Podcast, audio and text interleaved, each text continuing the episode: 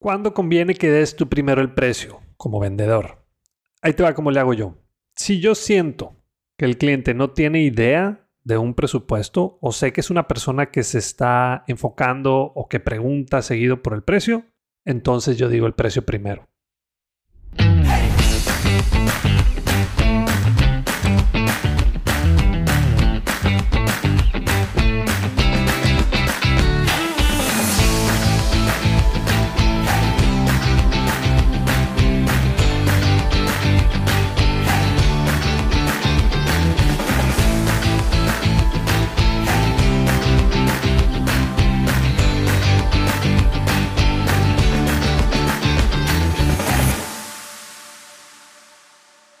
Bienvenido una vez más al podcast Bueno, Bonito y Valioso. Este es el episodio 109. Yo soy Daniel Rodríguez de la Vega, TED Speaker, conferencista internacional, fundador de Creces, host de este podcast y quiero enseñarte todo lo que sé sobre cómo encontrar tu valor en el mercado para que de una vez por todas dejes de competir en precio.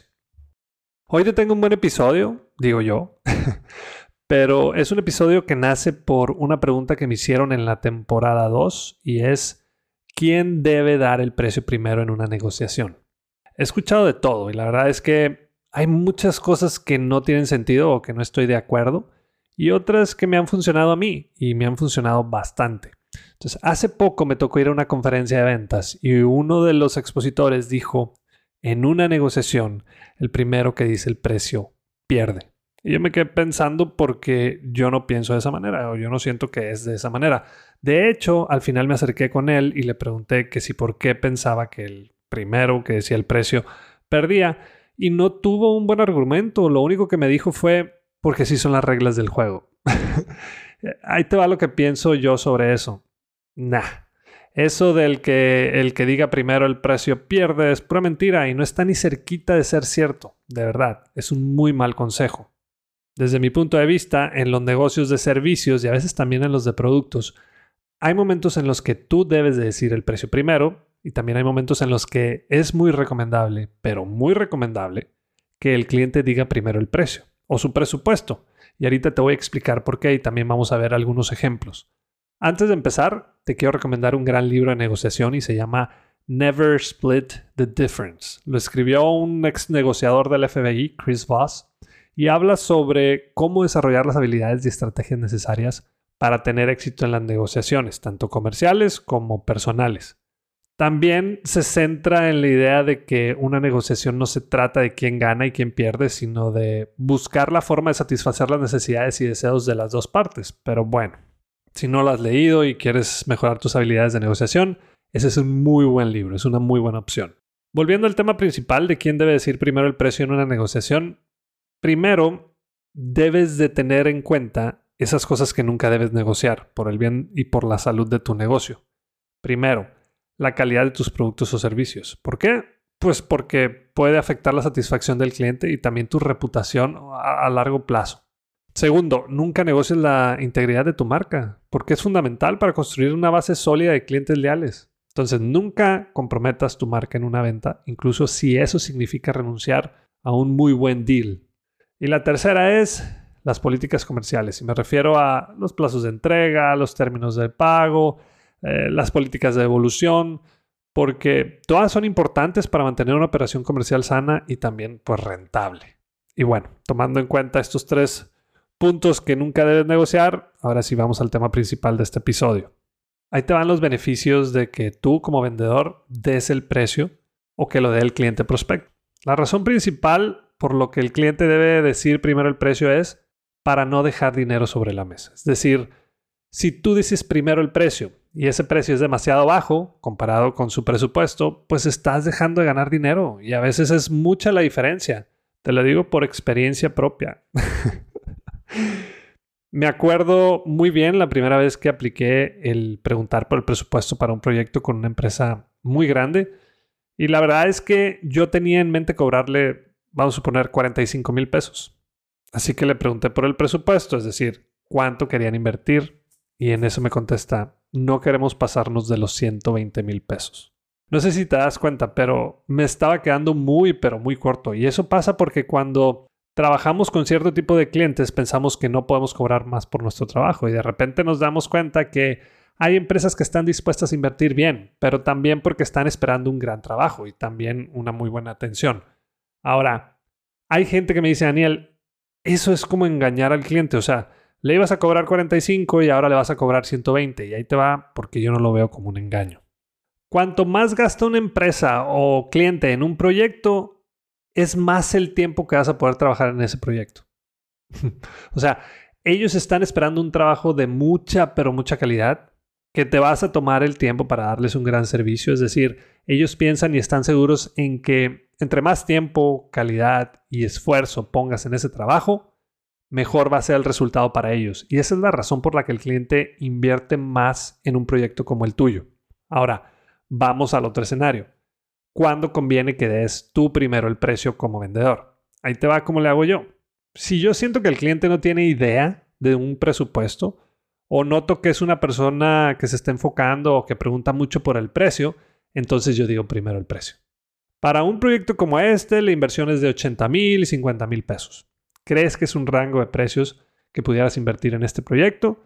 Siempre digo el precio más alto, primero, porque así anclo ese número y cualquier precio abajo de los 80 mil va a pensar que está obteniendo un muy buen deal o un muy buen negocio. Al decir tú primero el precio, te ayuda a calificar al cliente también. O sea, si ese prospecto está muy, pero muy lejos del precio que le das y lo que tenía pensado invertir, pues ya ni siquiera hay necesidad de hacer una propuesta formal. Ahí lo que te recomiendo hacer es recomendarlo con alguien que lo pueda ayudar al precio que él puede pagar. Ahora, si no están muy lejos del precio que tú le diste a lo que pudiera invertir, puedes hacer dos cosas. Primero, ofrecer un plan de pagos y segundo, cambiar lo que vas a entregar o más bien reducir lo que entregas. Por ejemplo, hay veces que me han dicho, Daniel, no tengo ese presupuesto, pero realmente queremos trabajar contigo. Y yo le contesto, ok, ¿Qué te parece si rediseño el temario de la capacitación y lo ajusto al presupuesto que traes? Pero definitivamente no te puedo entregar lo mismo por el precio que estás pagando. En pocas palabras, nunca negocies el precio, mejor negocia lo que entregas. También hay riesgo al decir tú como vendedor el precio. O sea, me ha, pasado que digo el precio e inmediatamente me dicen que sí y yo, chal. Sea, no le cobré lo suficiente. Pero la verdad es que simplemente no lo sabes y aún así hay que dar el precio. Toda negociación es una habilidad que hay que desarrollar y enfrentarla y aún así cada cliente, persona o prospecto es diferente y eso es lo padre de las ventas y la negociación. Hay que estar atentos y no dejar la negociación a la suerte. ¿A ti qué te ha funcionado? ¿Dar el precio o esperar a que el prospecto te lo diga? Lee cada situación y utiliza la herramienta adecuada para cada una de ellas. No hay receta, pero sí hay una guía sencilla que te va a ayudar a negociar de una manera más justa. Y respondiendo la pregunta de quién debe dar el precio primero en una negociación, pues a veces lo tienes que decir tú y a veces el prospecto. Depende de la situación.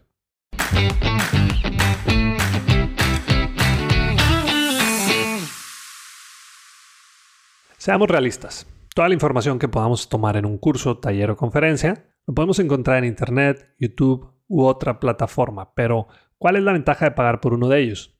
El tiempo. En otras palabras, la curva de aprendizaje es mucho menor y es por eso que diseñamos en Creces la videollamada de mentoría. Es un espacio solo para ti, con herramientas, estrategias y tips que te pueden ayudar a cumplir el objetivo que traes de una manera mucho más rápida. Entra a crecesmx.com y en la sección de Aprendamos vas a encontrar la videollamada. Muchas gracias y continuamos. Vámonos a la sección de preguntas. La primera la mandó Andrea y dice, estoy pensando entrar a ventas. Pero mi pregunta es, ¿crees que las ventas es para todos? Un saludo, Andrea. Y mi respuesta es sí y también no. sí, porque las habilidades de un gran vendedor se pueden desarrollar, se pueden practicar. Yo he conocido personas que odiaban vender y hoy son muy buenos vendedores. La razón por la que a algunas personas no les gusta vender es porque no lo saben hacer bien. Y bueno, también pienso que no es para todos porque te vas a topar con el rechazo, con muchos rechazos y no todos son buenos recibiendo más o menos seguido un no. Entonces, si tomamos en cuenta que la mayoría de las ventas se cierran entre la quinta y décimo segundo contacto con el prospecto, pues significa que las ventas es ser organizado para dar un buen seguimiento al prospecto y si no somos así, pues difícilmente vamos a agarrarle cariño a esa profesión, ¿no? Entonces, ¿qué, Andrea? ¿Le entras a las ventas? Yo te recomiendo que sí. Por lo menos que pruebes, que lo intentes. La segunda pregunta es de Luis Ángel. tengo un prospecto que me está pidiendo una garantía de reembolso del 100% y no sé si dársela. Es un cliente grande, pero como es la primera vez que trabajo con ellos, como que él quiere esa garantía. ¿Tú qué piensas? Qué buena pregunta, Luis Ángel. Y me ha tocado estar en situaciones como esas. Muchas empresas quieren seguridad al comprar un producto o adquirir un servicio de gran valor. Pero ahí te va cómo contesté yo la última vez que me pidieron la garantía del 100%. Les dije, yo quiero que tengas resultados porque al final mi reputación está por medio. Así que la garantía que yo te ofrezco es trabajar contigo hasta que consigamos el resultado o el objetivo de esta capacitación. El prospecto lo que quiere es sentirse tranquilo y que lo que va a invertir contigo es una buena decisión. Y hasta aquí un episodio más. Si te ha gustado y servido este podcast y además quieres ayudarme a que más personas puedan cobrar un precio justo por su trabajo o servicio, que puedan vivir de lo que les apasiona y además encontrar su valor en el mercado, te pido de favor que te suscribas a este podcast, que le des clic en la campanita, que nos califiques con 5 estrellas en Spotify o que nos dejes una reseña en Apple Podcasts y que también compartas los episodios con tus conocidos y en tus redes sociales. Y la próxima vez que te digan por qué tan caro, muéstrate de acuerdo y acepta lo que vales con dignidad y seguridad. Si quieres saber qué contestar después, no dejes de escuchar. Bueno, bonito y valioso.